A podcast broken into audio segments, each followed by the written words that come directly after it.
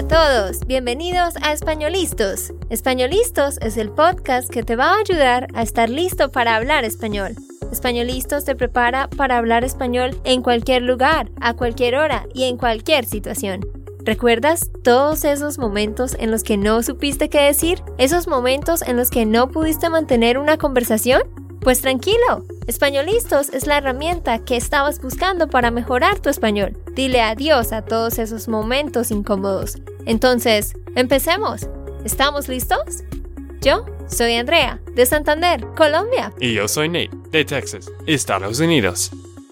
Hola para todos, ¿cómo se encuentran queridos? Ojalá estén teniendo un lindo día y alístense porque hoy les traemos algo y a alguien muy especial a quien hemos invitado, Nate. Esto, por fin, después de más que 200 episodios, no hemos entrevistado a tu mamá.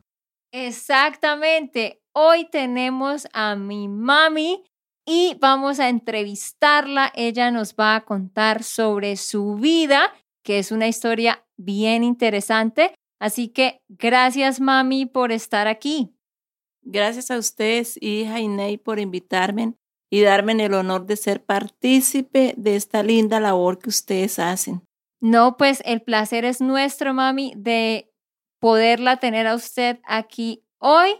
Y bueno, le vamos a hacer muchas preguntas y para que ustedes conozcan de dónde vengo yo también y bueno, ya ustedes habían visto un video en el que entrevistamos a mi mamá, pero si no lo habían visto, pues aquí van a conocerla. Mami, primero díganos, ¿usted de dónde es? ¿Dónde nació?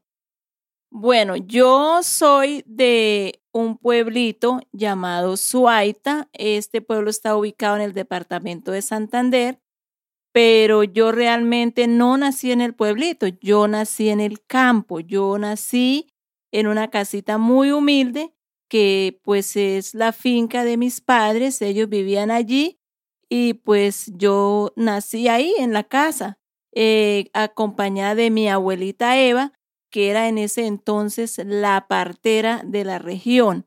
La partera es la persona que se encargaba de asistir a las mamitas que iban a tener sus bebés. Entonces yo nací ahí, dentro de mi casa, en compañía de mi madre, mi padre y mi abuelita. Mami, yo ni siquiera era consciente de eso, de que usted no nació en un hospital, sino nació ahí, en la propia casa. Claro, nosotros fuimos nueve hermanos y de los nueve, seis nacimos en la casa asistidos eh, por la abuelita Eva, los mayores, y por la tía Rosalba, los que vinieron, como los tres, mm, los, eh, los tres primeros acompañados por la abuelita Eva y los tres siguientes por la tía Rosalba, y los otros tres sí nacieron en hospital. No, solo dos nacieron en hospital realmente. Los otros siete nacimos en casa, en compañía de mi papá, mi mamá y pues la partera, que era o la tía Rosalba o la abuelita Eva. Bueno, no vamos a hablar de los detalles y cómo funcionó de nacer.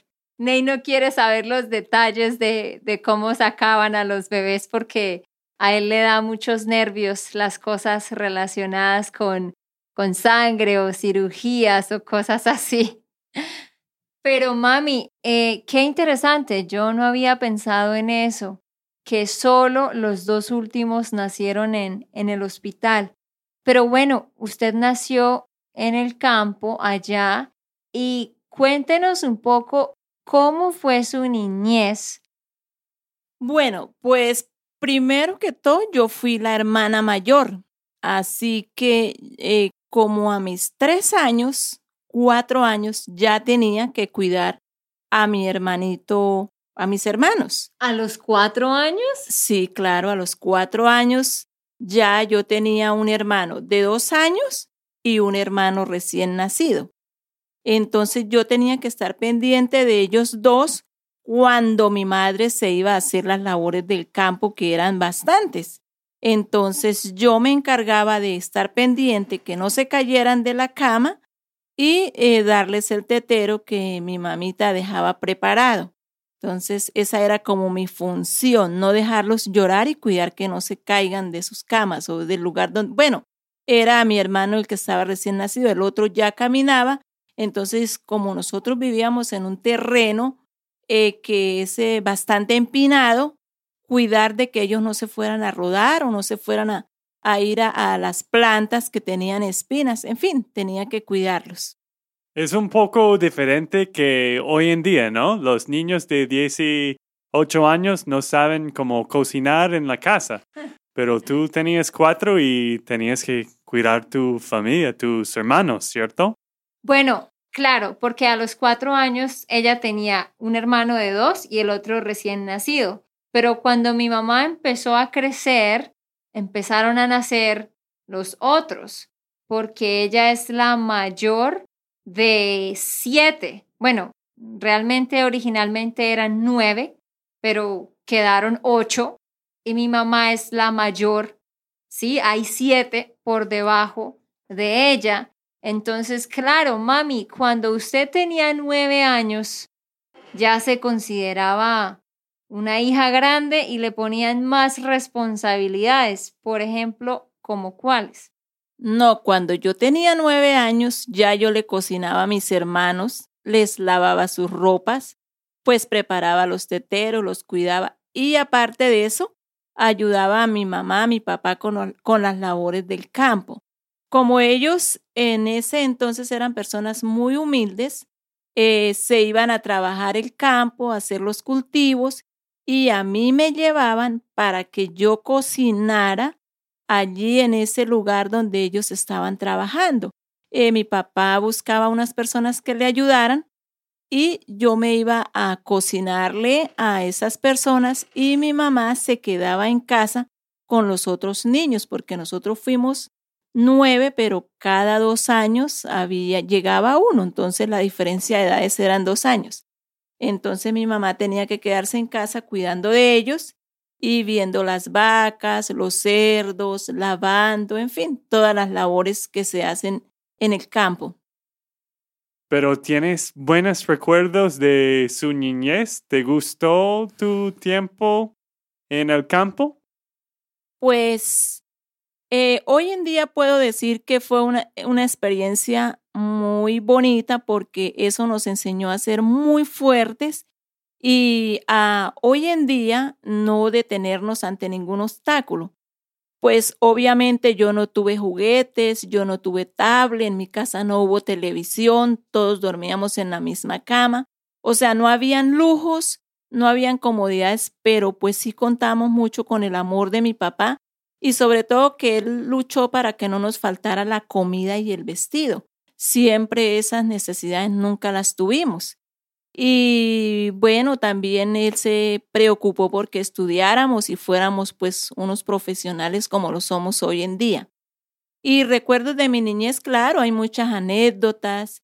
Eh, por ejemplo, eh, mis padres se iban y me dejaban a mí con mis hermanitos. Recuerdo un día que me dejaron con mi hermano Ever, él es el tercero, o sea, yo le llevaba a él cuatro añitos entonces, eh, a mí me gustaba mucho jugar con ellos y yo lo montaba en una mesa y yo le decía a él que se tirara y yo lo cogía. Así que eso lo habíamos hecho ya en otras ocasiones, pero ese día, como la tercera vez que él se me tiró, ya yo no lo pude coger, así que ha caído al piso y se ha dado y se ha dado tremendo totazo. Por esa razón, pues también yo me gané mi buen castigo. Mi papá nos daba correa muy fuerte, entonces ese día pues no me pegó mi papá, pero sí mi mamá. Yo solo recuerdo que mi padre me pegó tres veces, en mi vida tres veces, pero mi mamá sí, ella pues nos daba por cualquier cosa. Sí. Mi, mi, abuelita era la más mal geniada y mi abuelo era más, más fácil, más tranquilo. Mami, pero el niño se cayó y no había ningún adulto en la casa, entonces, ¿usted qué hizo? ¿Cuántos años tenía usted? Eh, yo en ese momento tenía por ahí seis años. Así que él tenía cuatro. Mm. No, perdón, él tenía dos, Dos. dos, tres años, algo así. Yo tal vez tenía así. Las edades no las tengo muy claras, pero sé que estábamos muy pequeños. Otro día con él mismo, porque a mí mi mamá se iba y yo me tenía que quedar. Él era el niño en ese momento. Otro día lo saqué de la casa y había una lomita y yo... ¿Qué es una lomita? Bueno, como una montañita, porque el terreno donde vivimos, vivíamos era un terreno muy inclinado. Así que uno salía y se podía rodar. Y este, yo lo saqué a él a una montañita ahí al lado de la casa y lo quise sentar, que él estaba, yo creo que tendría algunos unos ocho meses tal vez. Era un bebé, bebé. Era un bebé y yo lo solté y él se me rodó por esa ladera, se me rodó y se ha enredado en unas plantas que tienen espinos y se ha, se ha aruñado bastante y yo tuve que correr detrás y cogerlo porque quedó enrollado en los espinos, o sea. Y bueno, todas esas son anécdotas que hoy en día cuando nos reunimos entre hermanos pues nos, nos causa bastante risa. Pero era como, mire, que la responsabilidad que uno tenía sin ser responsable, Claro. porque pues era un demasiado riesgo que le dejaran a uno un bebé porque uno todavía no entendía los peligros que, que se podían eh, llevar a cabo de uno sacarlo de la casa, en fin, todas esas cosas que, que fueron pasando.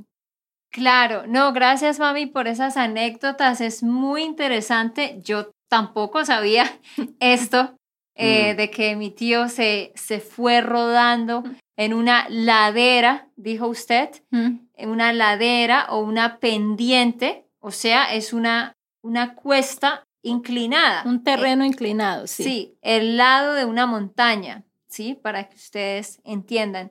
Pero sí, esto es bueno para que ustedes sepan cómo fue la niñez, no solo de mi mamá, sino de todas las personas, la gran mayoría de las personas aquí en Colombia, de la generación de mi mamá y las generaciones atrás. Porque la gran mayoría de personas que están en las ciudades vinieron del campo. Entonces, la verdad es que la historia de mi mamá es la historia de muchas más personas acá que se criaron en el campo, que me imagino que es bastante diferente a, la de otros países de pronto con más comodidades, ¿no? Pero, mami, usted dijo que mi abuelo se esforzó, mis abuelos se esforzaron para darles a ustedes estudio. ¿Dónde estudió usted la primaria? Bueno, yo inicié mis estudios a los siete años. A los siete años fui a la escuela de la Vereda, allá se llama Vereda. En esa escuelita yo estudié mi primaria, mis cinco años de primaria, porque no tuve el preescolar. Y eh, ya ahí eh, terminé y pues mi padre me buscó el mejor colegio que había en la región. Era realmente el mejor colegio. Estaba en un pueblo eh, por allá muy difícil de llegar, pero se hacía todo el esfuerzo y el sacrificio por llegar allí, que fue donde me matricularon para hacer el bachillerato. Y era un colegio salesiano, un colegio dirigido por monjas de la comunidad salesiana, y ellas tenían internado. Entonces mi padre lo que él buscaba era que yo ni fuera a tener por ahí un novio, mucho menos me fueran a embarazar o me fuera a vivir con cualquier muchacho. Entonces él lo que hizo fue llevarme e internarme allí. Yo hice los seis años de bachillerato interna en este colegio, donde nos inculcaban pues muchísimos valores y, y cosas muy buenas para nosotros. Solo podía venir a mi casa dos veces al año, que era Semana Santa y en la mitad de año, vacaciones de mitad de año, nada más. Y solamente podía salir acompañada de mi papá o de mi mamá o de una persona que ellos autorizaran. Era el sistema allí era bastante rígido y bueno, ahí en ese internado también hay anécdotas porque uno pues en su juventud es tremendo y buscando la libertad, pues algunas veces nos escapamos del colegio. Bueno. Qué chica tan mala. Bueno, en realidad lo hicimos dos veces con otras compañeras. pero era al pueblo, así. Bueno, era esas dos veces, pues las monjas ni cuenta se dieron. Pero alguna vez nos llevaron a un paseo a un pueblo que se llama, bueno, una ciudad chiquinquirá, porque venía el Papa Juan Pablo II en ese tiempo a ese pueblo, entonces a nosotros nos llevaron a hacer el recorrido que había hecho el Papa. Así que mis compañeras eran tremendas y querían tomar. Mi padre, eh, en el pueblo, nosotros pasamos por el pueblo donde mi padre compraba sus víveres para la casa, el mercado. Entonces ninguna niña tenía plata y a mí se me hizo muy fácil que paráramos en ese pueblo, ir a esa tienda y buscar aguardiente fiado, que se lo anotaran a la cuenta de mi padre.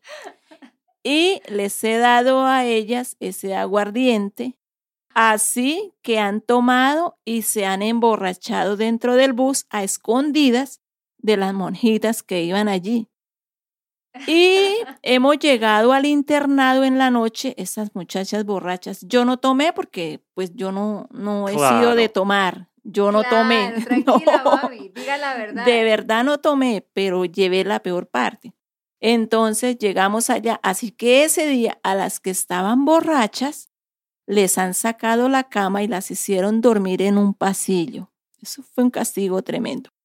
Y al día siguiente vino la investigación, pues yo ese día dormí en mi cama porque yo no estaba borracha. Al día siguiente vino la investigación de dónde había salido el aguardiente, qué había pasado, por qué habían tomado, y ahí fue donde yo vine a, a resultar culpable por haber dado el aguardiente. Entonces, esa vez me han puesto a lavar unos baños, Dios mío, y unas escaleras de una cancha pero no me dieron sino una esponjita y tenía que dejar todo tan limpio que se me han pelado los dedos. Se me pelaron los dedos, mis manos, mis dedos echaban sangre y fue terrible y me obligaron a limpiar todo esto a cambio de que no me expulsaran tres días del colegio. Si me hubiesen expulsado, pues mi papá me hubiese dado tremenda juguetera. Entonces, pues me obligué a eso y a que no me pusieran en, problemas con mi papá. Wow. Nate, ¿tú qué piensas de tu suegra ahora? Ah, un, una baraca, ¿no? Pero sí, esto para los que no saben, aguardiente es como un licor, como puedes notar. Pero sí, esta historia es loca. Es, no sabía que pasaste seis años afuera de, de la casa y, y estabas allá en este colegio con todas tus amigas o compañeras, pero afuera de tu familia en todo ese tiempo. Sí, es que, claro, Nate, tú quizás no sabías eso. Y yo quiero aprovechar aquí para aclarar algunas cositas y dar algunas definiciones de cosas que dijo mi mamá. Primero, mi mamá mencionó que la llevaron a hacer el bachillerato. Eso es lo mismo que la secundaria. Aquí en Colombia decimos bachillerato o el colegio, de grado sexto al grado once. Mi mamá dijo que la llevaron a un internado. El internado, pues, es un colegio donde los estudiantes viven y viven allá todo el tiempo y como ella lo dijo, solo van a visitar a la familia dos veces en el año y allá pues les dan comida, tienen un cuarto gigante donde hay muchos camarotes, ¿no? Bank beds, camarotes. Éramos más o menos 42 niñas por salón. Mm, El más mm. pequeño tenía 35. Entonces sí, ahí estaban todas y bueno, se volvía como una familia. Pero sí, luego mi mamá dijo que el día que ella hizo esa locura, ella dijo que fue a la tienda y sacó fiado el aguardiente. Sacar fiado es decirle a la persona, dame esto y yo voy a pagarte más tarde. Yo ya les había contado en otro episodio que aquí en Colombia, sobre todo en los pueblos, es muy común que en las tiendas pequeñas las personas tienen una cuenta. O sea, durante toda la semana las personas reciben cosas pero no las pagan. Las pagan al fin de, de la semana o las pagan cada dos semanas. Entonces tú dices, dame un aguardiente, un licor, y anótalo allá en el cuaderno, porque no hay computadores, es un cuaderno. Y sí, entonces luego mi abuelo se enteró que había un aguardiente ahí en la lista. ¿Qué le dijo mi abuelo cuando se enteró de eso? Pues bueno, eso ya él se, él se enteró que había un aguardiente y que yo lo había pedido, pero él ya no, no se iba a ver conmigo, sino como hasta los cuatro meses. Así que cuando se encontrara conmigo, ya le había pasado la rabia y pues ya había pagado el aguardiente y pues ya cuando nos encontramos yo le dije la verdad. Me regañó solamente porque ya no estaba molesto porque ya había pasado tiempo. Claro, claro. No, pero qué, qué historia tan, tan interesante. Pero mami, después de que usted salió de ahí del internado, eh, usted se fue a otra, a otro lugar, a una ciudad, ¿no? A estudiar en la universidad. Y ahí, de hecho, eh, fue cuando obtuvo lo mejor que usted, que usted ha obtenido en la vida, ¿no? Claro, hija, sí, usted. no, bueno. Bueno, yo terminé el bachillerato y tenía, o mi secundaria, y tenía 18 años. En ese, eh, terminé en diciembre y a febrero ya el alcalde del pueblo, como era amigo de mi papá, me ubicó como docente porque yo estudié en una normal eh, pedagogía. Entonces yo salí ya como profesora, como docente. Ah, sí, sí, sí. En este internado, en este lugar, ustedes salían como con un título para ser profesora de primaria o de qué? De primaria. En ese momento, pues de primaria porque salíamos con el título de normalista. Entonces, yo inicié a trabajar ya como docente a mis 18 años. Trabajé un año eh, muy feliz porque era mi primera experiencia de trabajo y me, siempre me han encantado los niños. Entonces, es para ese tiempo vino a visitarnos una tía de Barranquilla y mi tía, este, bueno, me decía, mija, usted que se va a quedar aquí en el campo, porque yo trabajaba en una escuelita del campo, eh, no va a tener progreso, usted tiene que irse para una ciudad, estudiar, eh, ser una doctora. Bueno, en fin, ella me habló tanto y, y me, me dio como tantas ilusiones que yo no hice más sino terminar ese año y a contra de la voluntad de mi padre y de mi madre, irme para Barranquilla. Cogí mis maleticas, dejé trabajo y me fui con la ilusión de ser una profesional y tener una vida mejor allí. Así que llegué a Barranquilla y ya habían pasado ocho meses y yo no veía la universidad ni mi progreso por ningún lado. Al contrario, estaba ayudándole a mi tía a cuidar sus gemelas que tenía en ese entonces. Entonces, pues tuve que irme de allí, pues es, ahí hay mucha historia, pero yo voy a resumir porque son muchos los detalles. Ahí, pues, yo misma me fui, busqué una universidad, me la conseguí, eh, pasé para economía en la Universidad Simón Bolívar, eh, le mandé una carta a mi padre porque en ese momento, en ese entonces, pues no había ni teléfonos, mucho menos celulares, nada, con cartas. Le escribí una carta a mi padre diciéndole que yo había conseguido una universidad, que mi tía no me había salido con nada y que yo quería estudiar y que la matrícula valía tanto, pero la universidad me financiaba el semestre. Entonces mi padre me, me mandó para yo ingresar.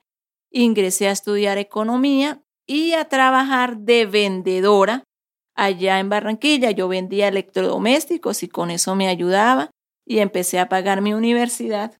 Mami, yo no sabía todos esos detalles.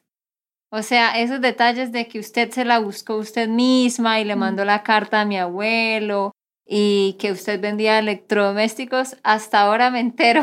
Sí, es que yo tengo mucha historia, hija, que a veces pues uno no, no, se, no les cuenta a usted, no habla porque son como más las cosas tristes, entonces es mejor hablar como de lo más bonito. Entonces, bueno, allí yo empecé a estudiar economía, eh, conocí al papá de Andrea y yo estaba pues atravesando por una situación bastante difícil porque allá yo tenía varios tíos, pero pues ninguno me estaba apoyando, así que yo no tenía como un trabajo, eh, no tenía como una casa fija donde estar. Conocí al papá de Andrea, eh, llevábamos más o menos como unos 10 meses eh, de estar de novios y entonces, bueno, ahí él me propuso que nos fuéramos a vivir y pues a mí se me hizo fácil irme a vivir porque vi como la solución a mi comida y a mi vivienda. Me fui a vivir con él y como a los dos meses, entonces ya vino el embarazo de Andrea. a los dos meses le llegó el premio. sí. Y pues yo estaba en la universidad, de todas maneras, yo continué la universidad con mi embarazo hasta que la niña nació. Mm. Entonces ella cuando nació, mi madre se enteró, así que... No me querían. eso fue muy traumático para ellos porque mi padre no quería eso. Bueno, ahí hubo muchas situaciones en la familia. Pero no se preocupen, después me volví la favorita y hasta el día de hoy lo soy. Sí, claro, luego la llegaron a querer muchísimo. Bueno, entonces ahí pasó que mi madre llegó, se fue a buscarme, llegó eh, al verme que yo estaba tan flaquita porque durante el embarazo no pude comer y la niña era una cosita muy pequeñita y solo pesaba 2.800 gramos. Imagínese usted. ¿Cinco libras? Eso era, sí, como 5 libras, 300 gramos. Así que era muy pequeñita, muy delgada.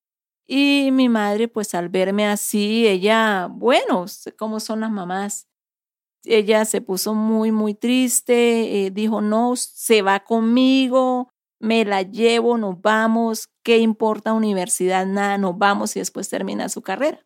Así que mi mamá me devuelve al pueblo, con niña y todo. llegamos con el premio. Casa, sí, llegamos a casa y pues mi mamá contenta con su nieta, pero mi padre no la quiso ver. No la quiso ver. Él duró, yo creo que unos dos meses sin aceptar, sin ver la niña, sin acercársele, hasta que un día yo llegué y lo encontré en el cuarto mirándola y diciéndole cositas y la alzó. Y de ahí para acá se convirtió en la muñeca de él. Quería llevarla para todos los lados, comprarle cosas y pues sí, hasta hoy en día la quieren muchísimo, la, adoran. No digamos mentiras. no, sí la quieren mucho. No, mentiras, estoy molestando. Yo fui, yo fui la nieta, claro, la primera nieta, entonces todos me, me querían mucho, pero ya luego han nacido 23 nietos más. Entonces ya yo quedé en el pasado. Pero sí, es una historia bien ah, bonita, obviamente con cosas buenas y cosas malas, pero Sí, aquí estamos hoy en día y, y, bueno, mi nacimiento fue el que hizo que mi mamá volviera a ser profesora y hasta hoy en día ya ha sido profesora por 26 años, ¿no? Sí, pues como ustedes pueden notar, pues la mamá de Andrea sí puede cantar historias y, habla como una profesora, porque sí es una profesora. Y yo estoy pensando quizás podemos dejar a Andrea en el podcast y poner su mamá, ¿cierto? claro que sí, sería un buen reemplazo. Cuando mi mami se, se jubile, ahí me puede reemplazar. Pero Ney, ¿qué piensas de todo esto que nos contó tu suegra? Bueno, creo que esto fue un poco diferente de mi juventud. Y pues ¿Un poco? ¿Solo un poco? sí, mucho, mucho. Y, y, mis papás también, pero sí, es, es la vida acá es diferente y, en el campo también, pues haciendo lo que puede y logrando la vida, pero de diferentes, diferentes experiencias y mucho han cambiado hoy en día con la tecnología y pues de todo lo que, que hay.